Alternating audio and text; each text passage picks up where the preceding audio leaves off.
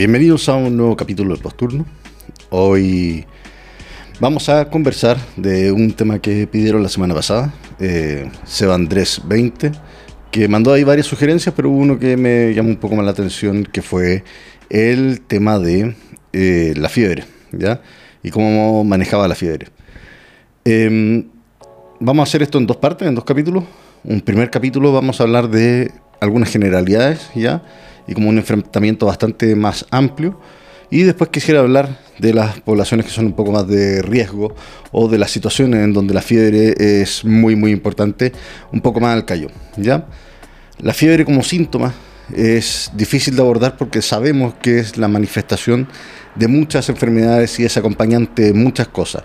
Y cosas que pueden ser tan banales como, eh, qué sé yo, una amigdalitis, a cosas que pueden ser eh, mortales, como puede ser una meningitis o un neuroléptico maligno, ¿ya?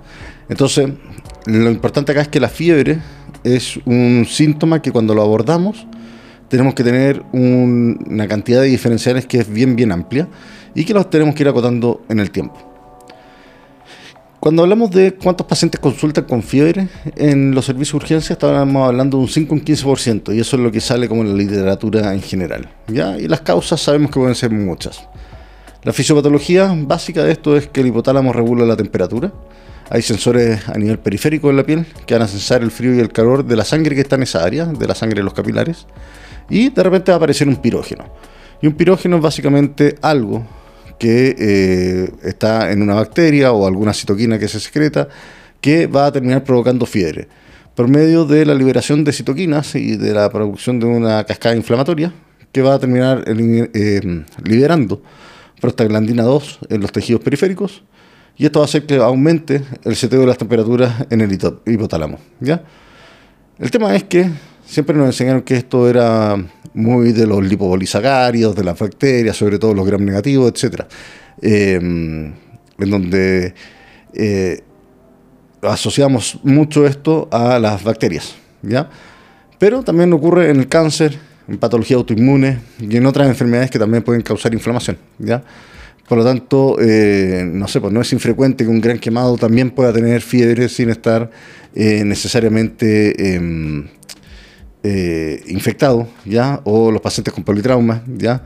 No es raro, por ejemplo, los pacientes que tienen hemorragia intracraniana que empiezan a presentar fiebre. Entonces, es muy difícil el manejo, o sea, la, la aproximación de esto. El manejar la fiebre sí ha visto que ayuda a disminuir los días de UCI, pero no hay ningún impacto en mortalidad. ¿ya? Esto no quiere decir que no debamos hacer manejo de las temperaturas de los pacientes, ¿ya? porque también tenemos que recordar también que hay eh, casos en que el manejo de la temperatura es esencial para el poder em, eh, eh, disminuir la mortalidad en ciertas enfermedades. ¿ya? Acá el gran problema que tenemos en este saco de la fiebre es que tenemos dos grandes fenómenos. Uno que es la fiebre propiamente tal, que esto, todo este tema de los pirógenos y todo eso.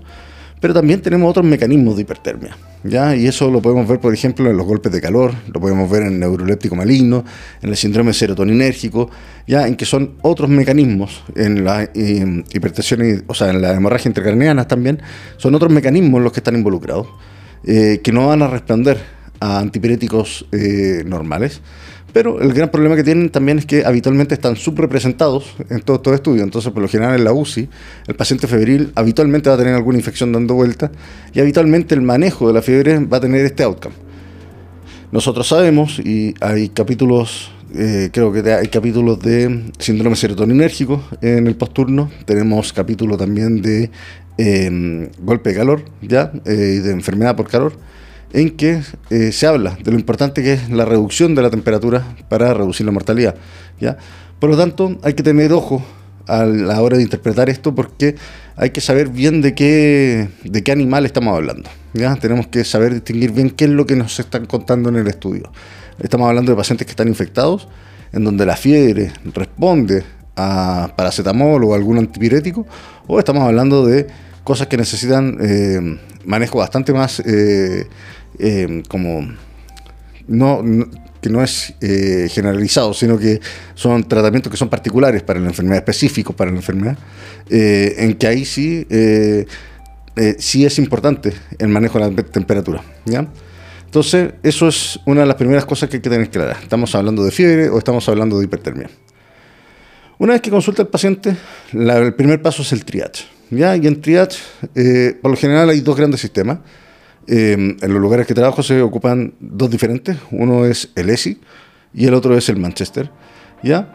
Eh, el problema que tiene el Manchester es que no tiene un track independiente para fiebre, sino que habitualmente lo pone en un track eh, aparte. El Manchester funciona básicamente como con láminas. ¿ya? Entonces tú tienes una cefalea y el paciente consulta por cefalea, entonces lo que hace es agarrar la cefalea y empezar a eh, marcar diferentes puntos y en algunos de esos puntos está que presenta fiebre. ¿ya?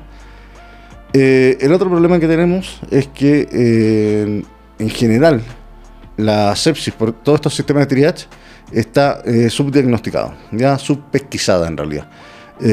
y solamente el 53% de, de, los casos de sepsis se van a encontrar realmente en triage.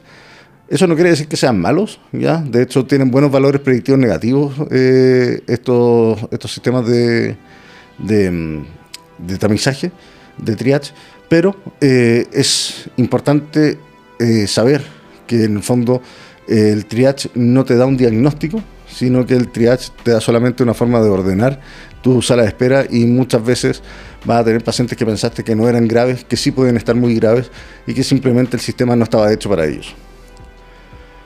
Una vez que estamos con el paciente, y esto ya es cuando importa mucho la anamnesis, tenemos que identificar si esto es infeccioso o no y qué tan grave es. ¿ya? Acá, por lo general, eh, hay un diferencial que es muy amplio, ¿ya?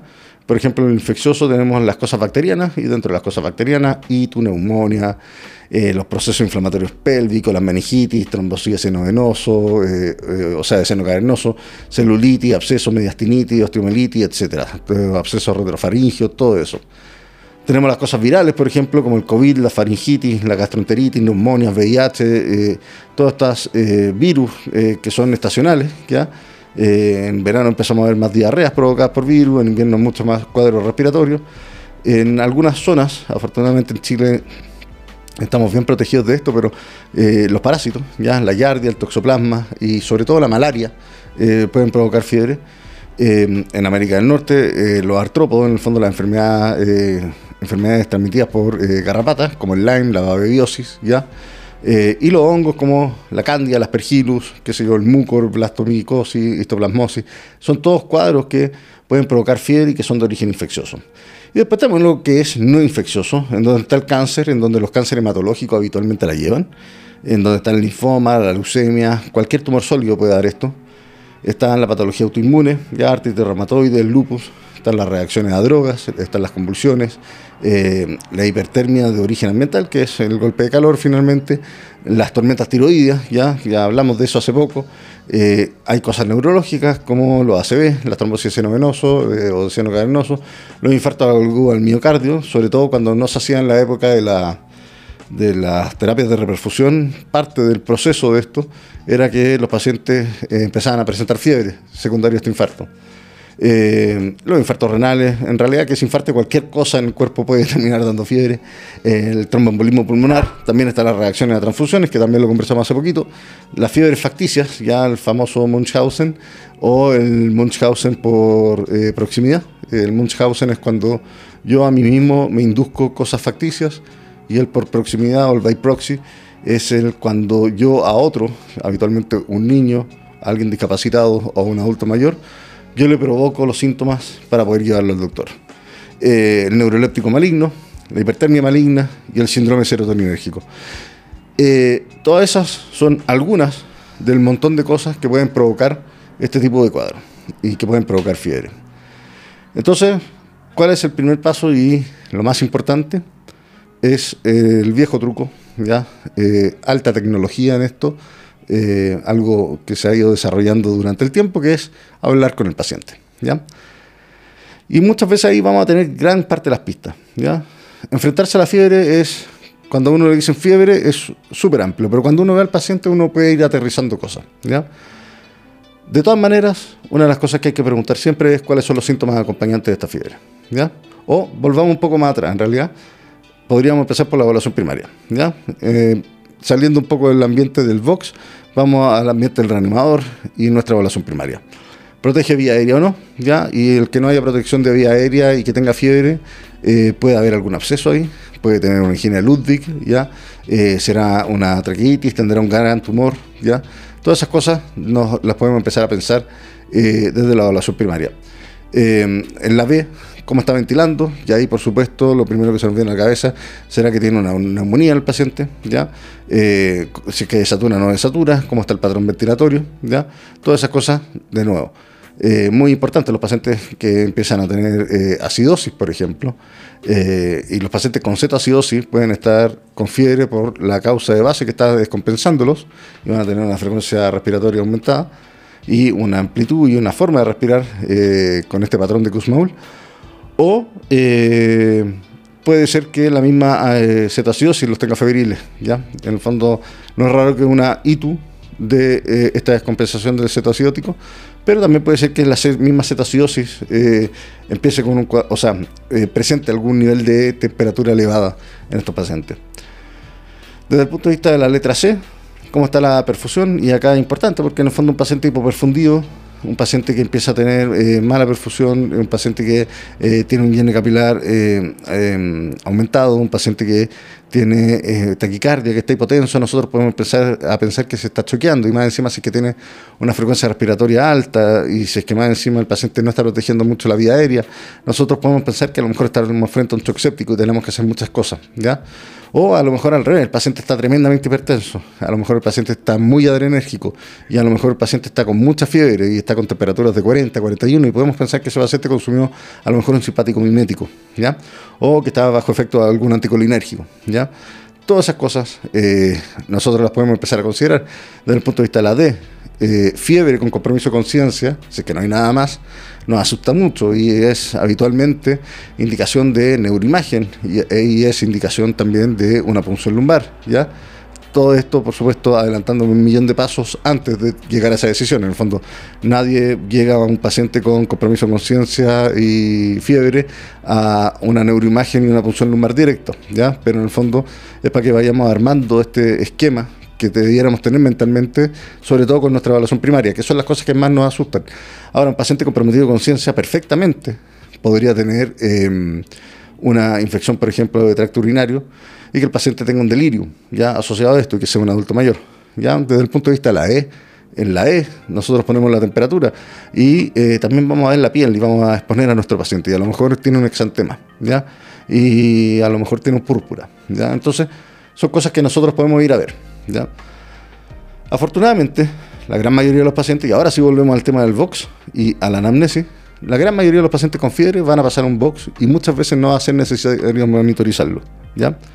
Porque claro, nosotros pensamos paciente reanimador, paciente que se está eh, con fiebre, que tenemos que hacerle cosas, ¿ya?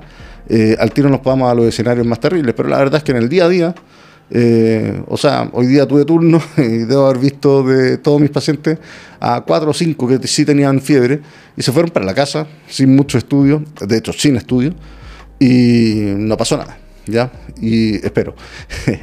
Pero eh, también tuve turno ayer y por lo menos hoy día no supe de ninguno que haya tenido que reconsultar, por lo menos, ¿ya? Eh, así que la gran mayoría de las fiebres se van a deber habitualmente a cuadros que son virales y que son de poca importancia desde el punto de vista clínico. Lo que no quiere decir que no sea tremendamente molesto para el paciente, eh, pero de todas maneras sabemos que van a ser cuadros que van a ser más bien autolimitados. Ahora, volviendo a lo que estábamos hablando, en el fondo la anamnesis, por supuesto que hay que preguntar cuáles son los síntomas acompañantes. Me deja muy tranquilo escuchar a alguien que me dice, estoy con 38 de fiebre, me duele la garganta, estoy con moco, tengo congestión nasal, eh, y estoy con un poco de tos, versus que alguien me diga, me duele mucho la cabeza y tengo fiebre y no tengo ningún otro síntoma. Me deja muy tranquilo alguien que me dice, eh, y que se ve bien, por supuesto, eh, tengo tos, o sea, tengo, perdón, molestia para orinar y tengo fiebre, ¿ya? Es una pielonefritis, ¿ya? Entonces, y, y, ojalá sea no complicada en el fondo, ¿ya? Pero, en el fondo, ¿cómo uno se aproxima a esto? Uno tiene que empezar a buscar otras pistas en que uno pueda empezar a identificar cuál puede ser la posible causa. ¿ya? Si bien existen causas que son no infecciosas de fiebre, son muy raras. ¿ya? Y habitualmente, como son raras, nosotros tenemos que ir a descartar las causas más comunes, ¿ya? y esas son las causas infecciosas. ¿ya? Y dentro de las causas infecciosas, lo más común va a ser lo viral, pero también tenemos que ir a buscar las causas bacterianas porque tienen terapias que sí modifican el pronóstico en el fondo, y esos son los antibióticos. ¿ya? Entonces, em, vamos por la anamnesis, vamos a preguntar cuáles son los eh, síntomas acompañantes. Después, el siguiente paso para mí es, es que creen que hay algo que puede haber provocado esto. Típico en pacientes con dolor abdominal, diarrea, fiebre. Eh, sí, ayer me comí una chorrillana en la calle. Eh, o me comí un pedazo de pizza en un lugar que no conocía. o estuve en una sala de clases donde estaba todo el mundo enfermo o eh, soy médico y estoy atendiendo en el área COVID, que era lo que nos pasaba hace un tiempo atrás. Todo eso nos ayuda un poco también a ver si que puede haber algo ambiental de exposición que nos pueda ayudar a identificar esto. ¿ya? Lo otro es eh, preguntar por contacto de enfermos. ¿ya? De gran parte de las cosas infecciosas eh, son transmisibles. Entonces, hoy día un caso que vi un, un niño con, con eh, congestión, tos y un poco de vómito. Dice que le preguntaba si habían hermanos en la casa. Sí, hay hermanos. Y estaban todos iguales, ¿ya? Y los papás también estaban con lo mismo. Y ellos, y los mismos papás son capaces de identificar. Eh, sí, eh, el Juanito empezó hace dos semanas con esto, ya se le pasó. De ahí cayó la, la Juanita. después caímos nosotros dos y ahora está cayendo este último que lo deciden traer a la urgencia. ¿ya? Eh, el último siempre es el favorito, que lo llevan a la urgencia, los dos primeros da lo mismo. Eh, entonces, el, tema es, el que haya en contacto enfermo nos orienta también a que esto puede ser algo transmisible. Eh, son pocas las cosas ambientales, en realidad, en donde haya más contacto enfermos que no sean por una enfermedad transmisible. Lo único que se me ocurre son los eventos deportivos o los eventos em, como de eh, en masas, eh, conciertos y ese tipo de cosas, que se hacen en momentos eh, de mucho calor, ¿ya? Pero ahí no es que sean contacto enfermos, sino que es todo el mundo expuesto a lo mismo, ¿ya? Entonces eso también nos ayuda un poco a, a orientar si es que esto puede tener o no una causa infecciosa.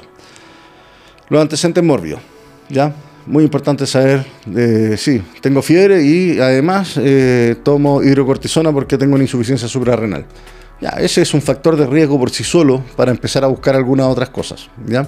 En el fondo, esa historia de ese paciente no es un paciente que uno diga, ya, yo lo voy a dar de alta. ¿ya? Eh, paciente diabético con mal control. ¿ya? Eh, por lo general, mi dogma con el examen de orina es a los pacientes eh, no se les pide examen de orina si es que no tienen síntomas urinarios, salvo que el paciente esté escéptico o el paciente sea un diabético con muy mal control glicémico, porque tiene muchos factores de riesgo para tenerlo y para no darse cuenta. ¿ya?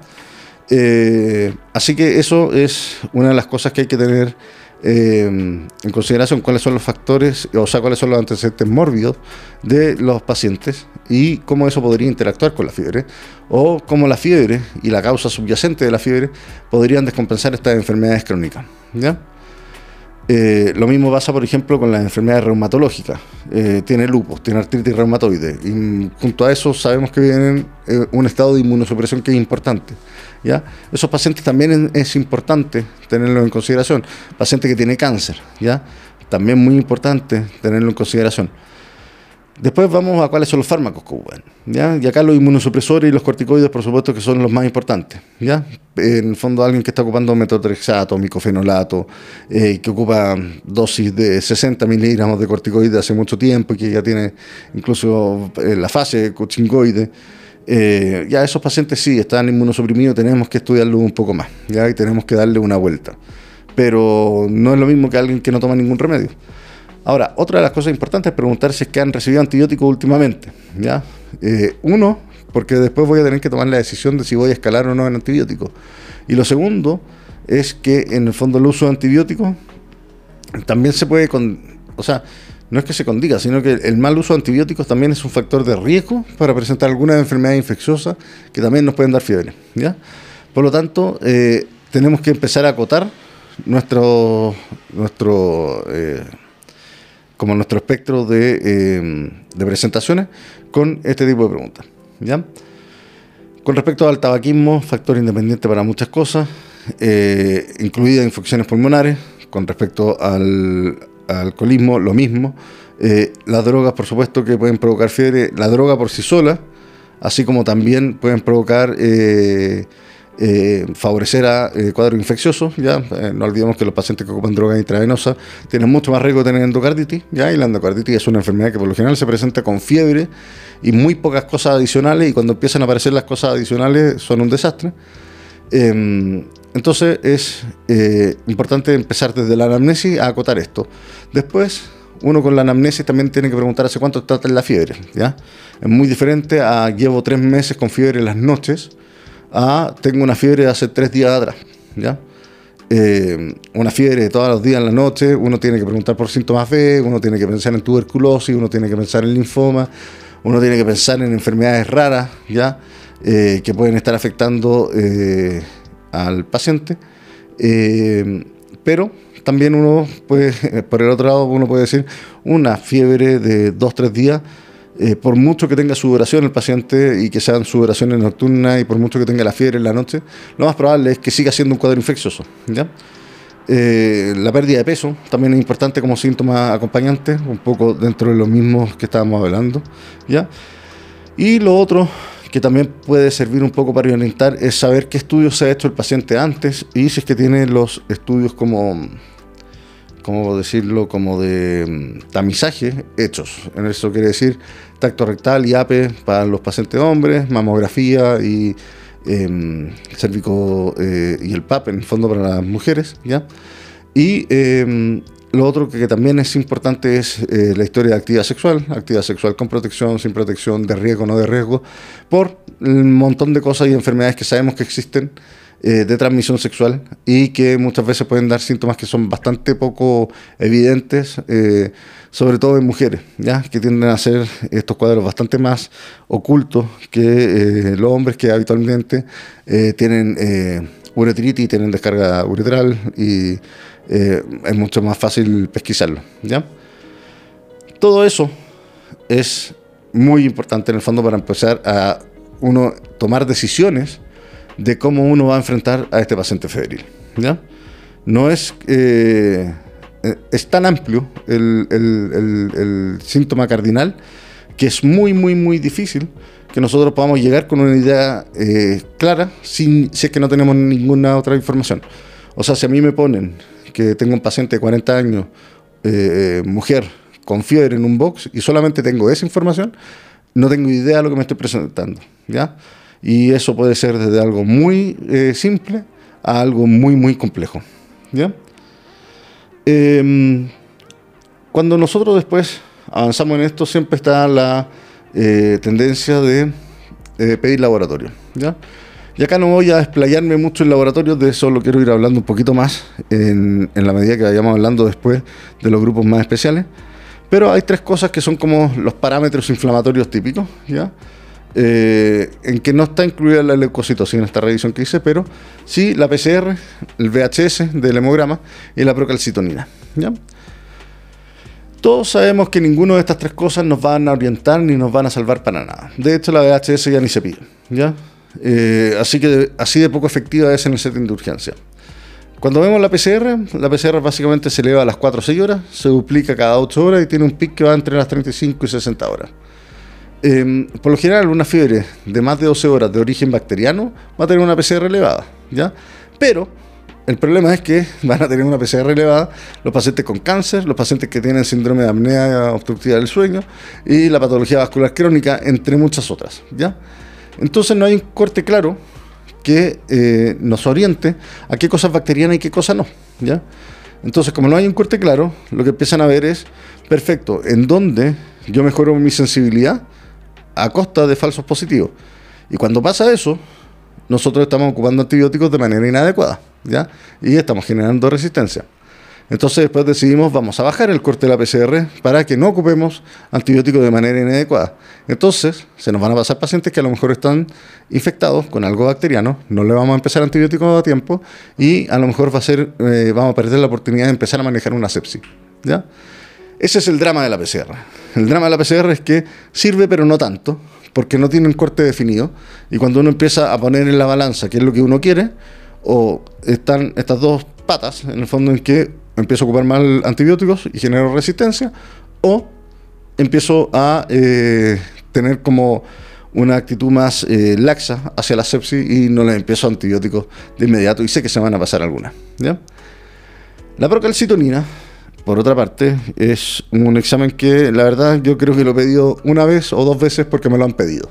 ¿Ya? Así como por favor tómenle una precolcitonina antes que suba. Lo único que tiene demostrado la precolcitonina hasta ahora es que eh, tiene utilidad para cortar el uso de antibióticos en pacientes con neumonía. ¿ya?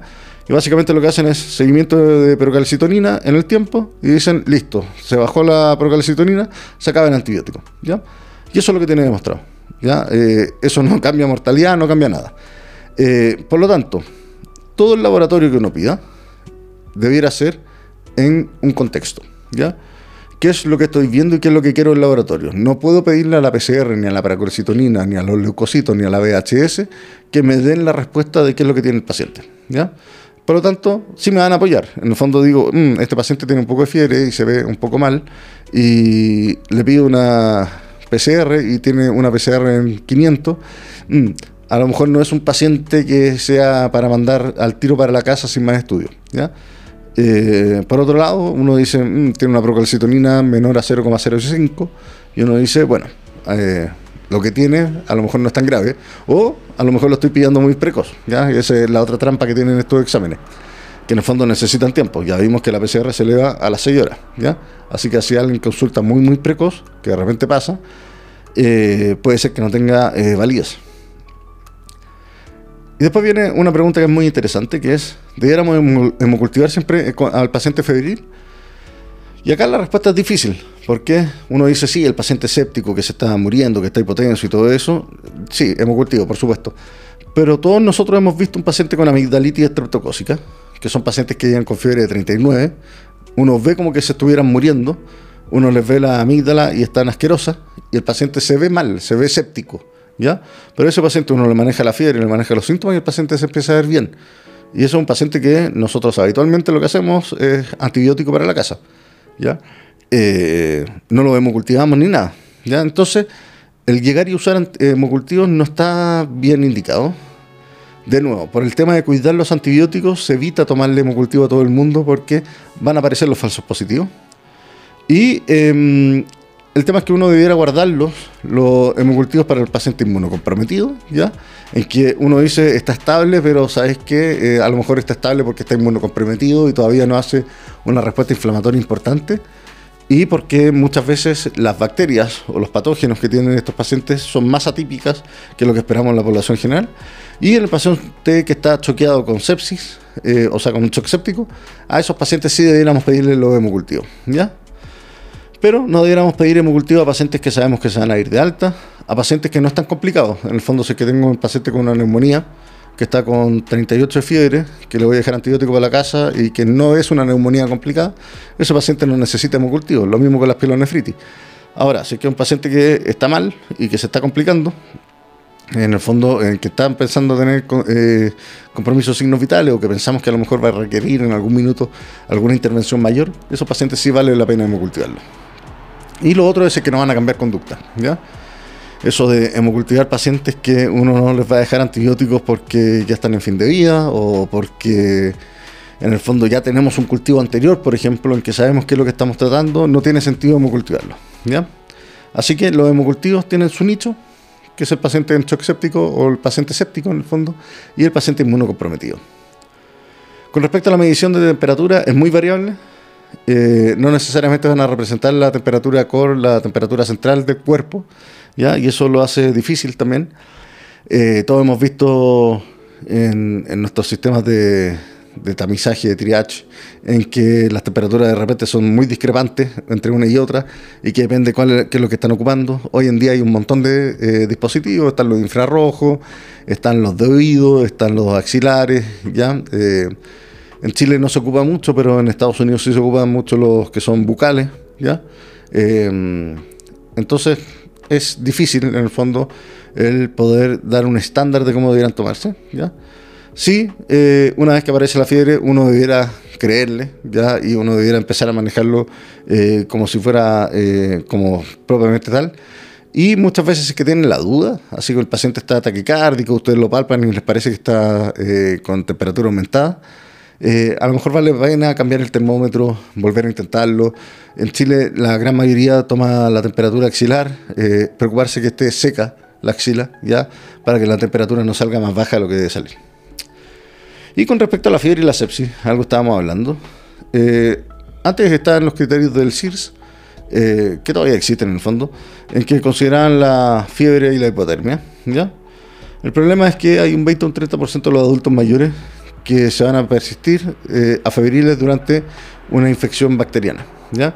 Entonces, 20, o sea, básicamente un tercio, o entre un quinto y un tercio de los pacientes adultos mayores no van a tener fiebre cuando están infectados. ¿ya? Y el problema es que esta falta de temperatura era un factor de riesgo importante para que los adultos mayores mueran en 30 días. ¿ya? Entonces, eh, hoy en día tenemos este otro sistema ajustado eh, de como de severidad de la, de la sepsis, que es el CUSOFA, y eh, no considera el uso de la temperatura, básicamente por esto y porque ocupó otros parámetros ya para poder determinar esto. Así que la fiebre tampoco es parte esencial de los pacientes sépticos, entonces ahora sabemos que la fiebre no es eh, sinónimo de sepsis y también sabemos que la fiebre eh, no va a estar siempre presente en los pacientes sépticos. ¿ya? Así que eso hace todavía más complicado el tema de la sepsis y el tema de la interpretación de la fiebre.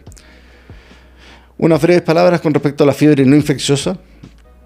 Las temperaturas mayores a 41 grados es lo que se conoce como hiperpirexia, hipertermia, etc. Y van a ser mucho más habituales en la hemorragia intracraniana, el neuroléptico maligno y el golpe por calor. Eso es en comparación con la sepsis. ¿ya? Por lo tanto, cuando tengan temperaturas muy extremas, así sobre los 41 grados, eh, mm, la causa infecciosa empieza a decaer un poco y hay que empezar a buscar otras cositas. Y entre esas otras cosas están estas que estamos hablando. Y el tema acá es que, eh, como les decía inicialmente, la fisiopatología es otra. Ya el paciente no va a responder a no va a andar con paracetamol. El paciente eh, habitualmente necesita otro tipo de eh, intervenciones, como por ejemplo el síndrome, o sea, la hipertermia maligna que ocupan dantroleno o el serotoninérgico que ocupan ciproptadina, ¿ya? o el golpe por calor que se ocupan medidas ambientales para bajar la temperatura, ¿ya? Así que la fisiopatología es diferente.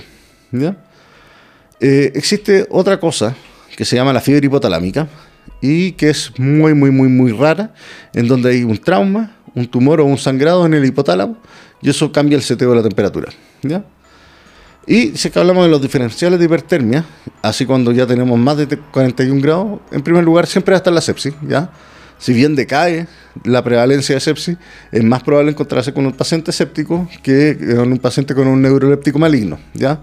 Y acuérdense que acá siempre está todo el resto del ejercicio que hay que hacer, que es el examen físico, la anamnesia, etc. Entonces, dentro de estos diferenciales tenemos la sepsis, el choque por calor, neuroléptico maligno, hipertermia maligna, serotoninérgico, los sangrados intracranianos, la tormenta tiroidea, los anti, el síndrome anticolinérgico y el eh, síndrome simpático mimético. ¿ya? Y eh, mención especial al tromboembolismo pulmonar, en que eh, un 14% van a tener fiebres que son más bajas. Ahora, mientras más alta la fiebre, mayor es la mortalidad del TEP, y eso se vio en, el, en estos estudios los PEIPO, PEITO. y lo que se vio es que antes se decía que hasta un 40% de los pacientes con TEP iban a tener fiebre. Hoy en día se, sabe que está alrededor del 14-15%. Eh, la recomendación es siempre, siempre, siempre, en esta causa no infecciosa, no solamente en el TEP, ir a buscar eh, el componente infeccioso. ¿ya? Y em, dentro de lo que era el TEP, si bien la, la minoría tienen fiebre, al final los cuadros eh, o los pacientes con peor evolución eran los pacientes que tenían fiebre en su presentación. ¿ya? Y ahí hay varias teorías. Uno es que eh, se infectan más, Eh, lo otro es que le empezaron a echar la culpa al territorio comprometido, pero no está bien claro qué es lo que está pasando y pareciera ser que las infecciones o la asociación con neumonía es eh, lo más importante. ¿ya? Así que eso, quiero dejar hasta acá esta primera parte que es muy de generalidades, ¿ya? Y ya espero la próxima semana poder empezar a hablar un poquito más al callo de la fiebre en diferentes escenarios, porque como vieron, son muchas cosas las que pueden dar fiebre y eh, quedaría eterno el capítulo si es que eh, hubiésemos juntado todo de una. ¿ya? Así que eso, un abrazo grande. Recuerden que pueden enviar los temas que les interesa eh, que se conversen en el podcast, que tengan relación con medicina de urgencia. Y yo los voy anotando y los vamos haciendo de a poco. por ejemplo, tengo enfermedad neurovegetativa, LSD y hongos, eh, ECMO en urgencia, hidradiosis, neurofibromatosis, eh, artritis infecciosa, que ya lo hicimos, eh, pancitopenia, enfermedad renal crónica y patología asociada. Hoy día estamos haciendo síndrome febril, así que nos estaríamos respondiendo a sus solicitudes a través de Spotify. Y por supuesto que van a ir saliendo otros temas interesantes. Eh, vamos a grabar con algunos otros doctores esta semana, así que ahí de a poco eh, vamos sacando más capítulos y vamos buscando ahí llegar a más gente. Así que eso, un abrazo grande a todos y nos vemos la próxima semana. Cuídense.